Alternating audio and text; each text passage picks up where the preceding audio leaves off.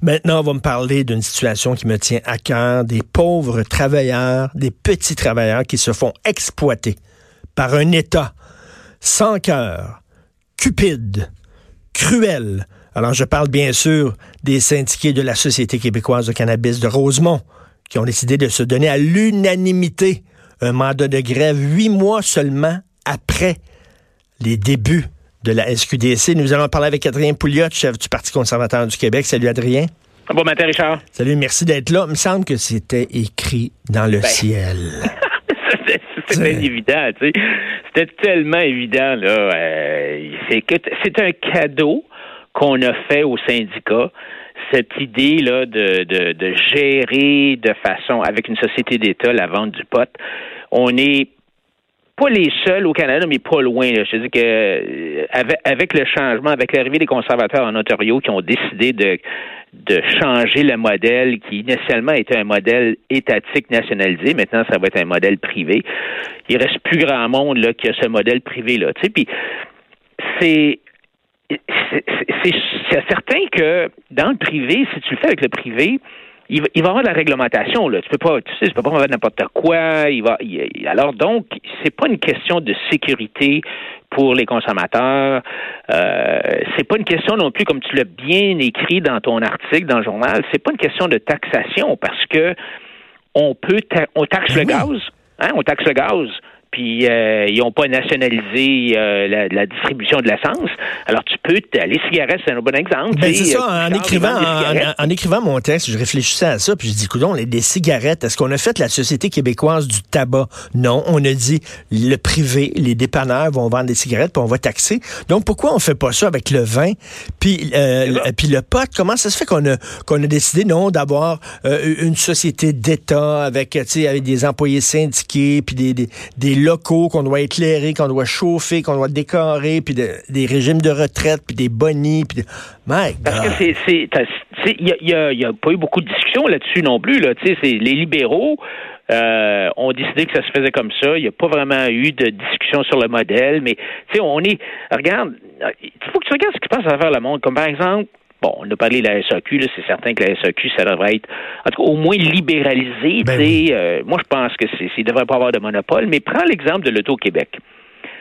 En Angleterre, le groupe Camelot a obtenu une espèce de franchise pour vendre les loteries nationales. Ils ont obtenu ça en, 1994. Euh, ils ont gagné contre Richard Branson, par exemple, c'est le sire Richard Branson là, de, Virgin.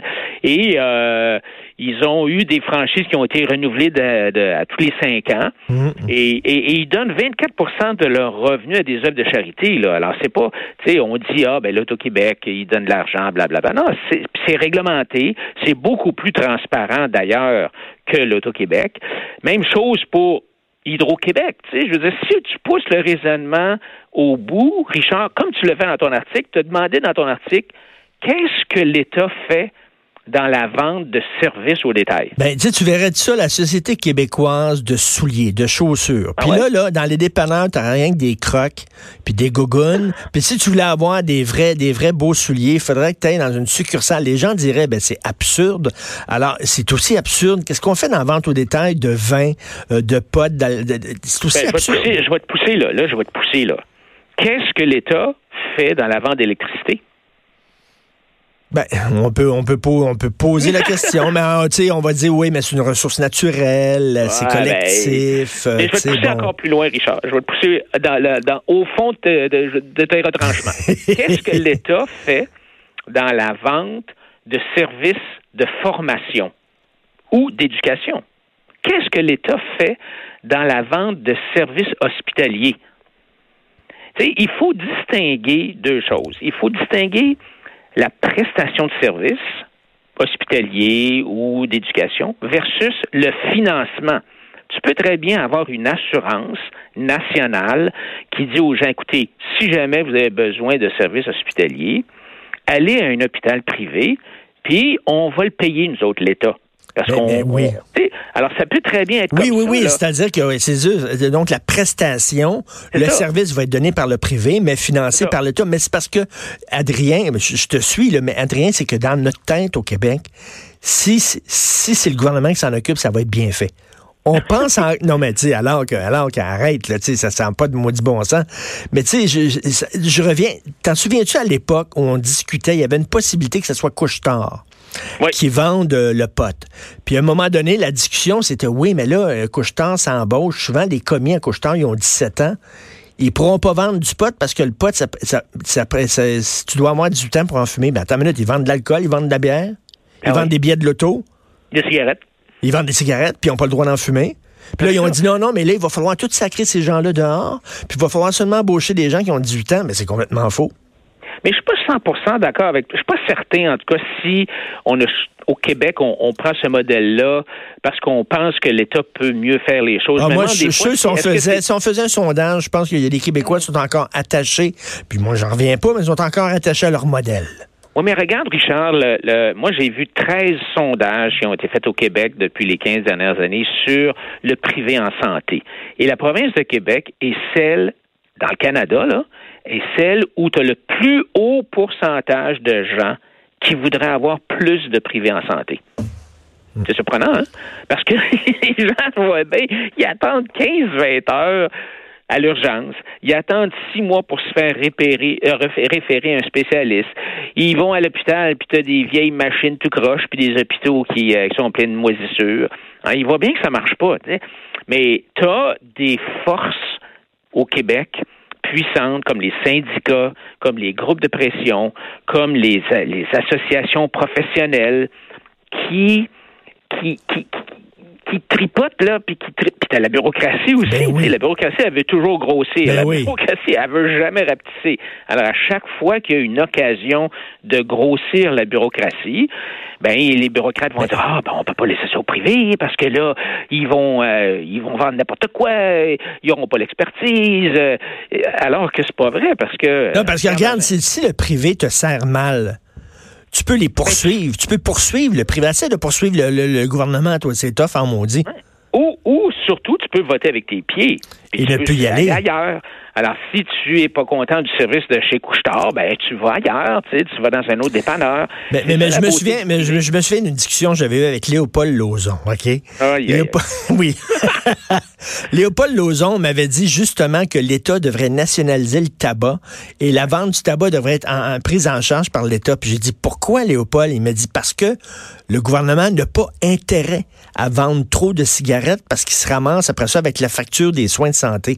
Et là, je suis parti à rire en disant arrête, Léopold, on donne des bonnies aux dirigeants de la SAQ quand ils ah réussissent à vendre énormément de vin. On donne des bonnies aux dirigeants de l'Auto-Québec quand ils réussissent à vendre des gratteux au bout quand ils brisent des records. Voyons donc. Et je te promets quelque chose, moi, je te prédis quelque chose. C'est que la société de vente du cannabis, là, éventuellement, on va finir par conclure ceci. On va dire, oh mon Dieu, ça n'a pas de bon sens, on perd de l'argent, on perd de l'argent, on perd de l'argent, parce qu'ils vont perdre de l'argent, là, tu sais, je veux ben oui, c'est sûr. Là, tu fais payer les petits gars 14 pièces à l'heure, tu vas payer 20 pièces à l'heure, 6 semaines de vacances comme la SEQ, tout ça. Alors, c'est certain qu'ils vont, ils vont perdre de l'argent. Alors là, ils vont dire, ben, il faudrait qu'on fasse de la publicité pour augmenter nos ventes. Hein, comme la SAQ. Alors, alors tu sais, puis il va avoir une carte de fidélité, puis euh, c'est, ça va devenir ça, parce qu'on on, on ne tolérera pas que la, société du pot euh, perde de l'argent. Mais, mais, mais euh, quelle, outrecuidance. Après huit mois, pensez là, que pendant longtemps, les succursales, ça fonctionnait pas. Ils étaient en rupture de stock. Les, tablettes étaient vides. D'ailleurs, il y en a qui ouvraient seulement que trois jours semaine. Donc, on peut pas dire qu'ils se sont tués au travail. Mais déjà, après huit mois, ils se donnent un mandat de grève. Il faut quand même le pas se prendre pour un 7-up flat. Là. Non, puis, tu sais, la, la ce qui va arriver, c'est le gouvernement a pas tu sais, s'ils donnent 20 pièces à l'heure, Richard, entre toi et moi, qu'est-ce que ça change pour eux autres? Je veux dire, parce que le prix va être repassé par nous autres. Soit, soit qu'on va le financer avec nos taxes parce que la société va perdre de l'argent, ou soit qu'on va le financer dans le pied du produit. Non, non, mais le prix du produit, on va se tirer dans le pied parce que là, il va être, ben il va être plus cher que sur le crime, que le crime organisé. Fait qu'on va aller, on va continuer à aller voir le pusher, ceux qui en fument. Alors, toute, la, la, la, question de, tu sais, moi, moi, je pense que moi, je suis un gars qui est pour les droits et libertés individuelles. Donc, oui, les gens peuvent bien syndiquer s'ils veulent, mais tu te poses la question, le, problème quand ce sont des employés de l'État qui se syndiquent, le coût finit toujours par être repassé aux contribuables parce que le gouvernement n'a pas d'intérêt. Tu sais, les syndicats, dans le cas de, du privé, là, ils savent très bien qu'ils peuvent ils vont pousser le bouchon, mais à un certain point, il y a une limite parce qu'ils savent très bien que si ils augmentent les coûts de leur entreprise, ben euh, ça va être ils vont être obligés de repasser ça dans le prix du produit puis là avec la concurrence les gens vont aller ailleurs les clients vont aller ailleurs alors il y a une espèce de de balance c'est que tu n'as pas dans le public, parce que dans le public, euh, il y a c'est tout le monde qui paye, personne qui paye. Puis là, à un moment donné, là, ils vont dire, bon, mettons, là, on les augmente à 20 pièces. OK, là, les bénéficiaires disent, attends, nous autres, on commence à 14 pièces puis c'est pas mal plus tough comme job, on torche les, le cul des ah vieux, etc. Là, eux autres aussi vont vouloir avoir une augmentation. Puis, il y a comme une surenchère. Puis là, à un moment donné, on finit par payer par tout ça, là. pour tout ça. Écoute, euh, tu... oui. Ouais, ouais, vas-y, vas-y. Ben, tu voulais me varloper sur le plastique. Ah ouais, vas-y, vas-y. Ben, écoute, c'est parce que euh, moi, eh, ben, t'es déjà allé aux îles de la Madeleine, j'imagine? Oui, une fois. C'est beau. C'est beau. J'ai ça, c'est beau.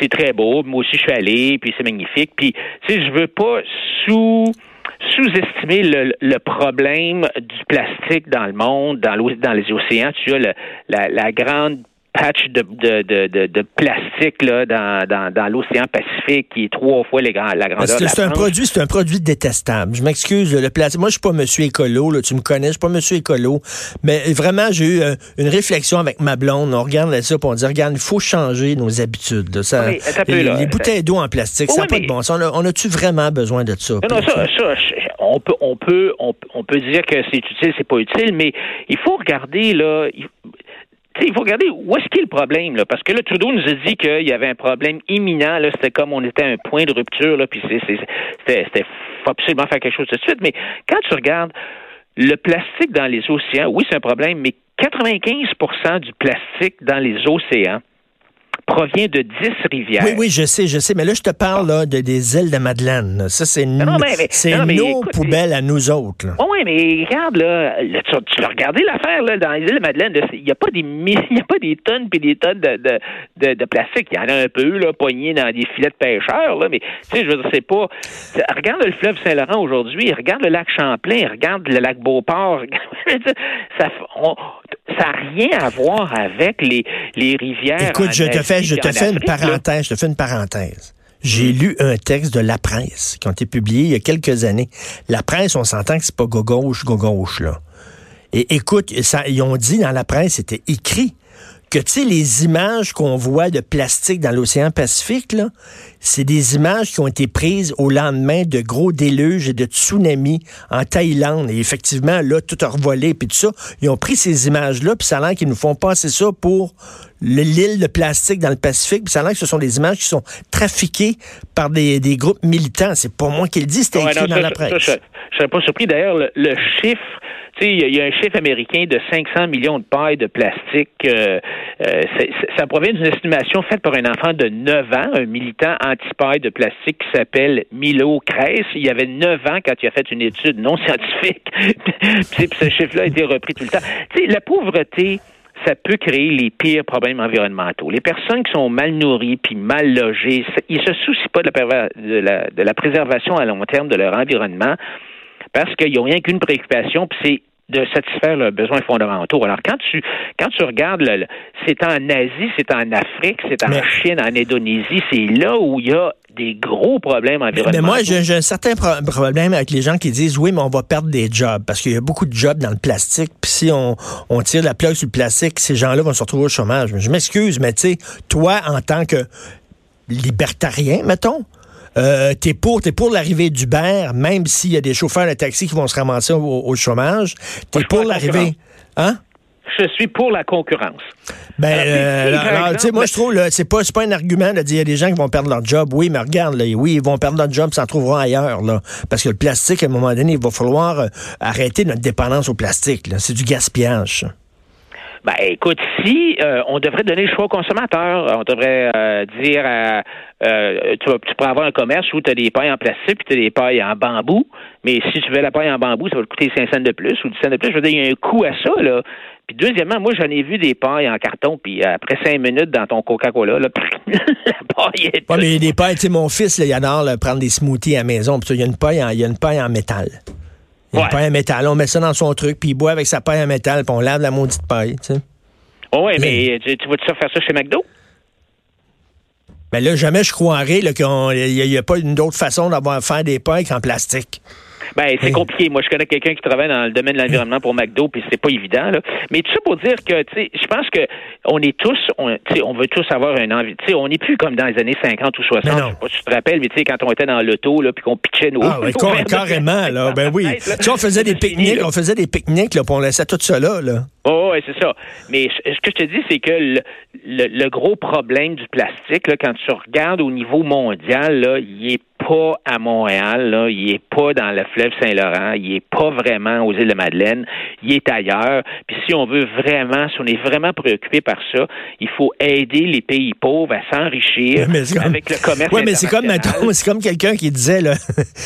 Son voisin, là, il bat sa femme à coup de batte de baseball, puis tu dis, oui, mais moi, je lui donnerais qu'une tape sur la gueule. Fait que, tu sais, euh, je, vais continuer à lui donner une tape sur la gueule parce que c'est pas mal moins grave que l'autre qui a Tu sais, tu comprends, à un moment donné, il faut, arrêter nous autres aussi, là. Moi, oui, mais si l'humanité veut vraiment diminuer la pollution océanique par le plastique, si tu regardes le rendement par dollar dépensé, là, ça serait bien plus grand si on se concentrait sur les pays plus pauvres où une intervention relativement minime aurait un impact énorme. Hmm.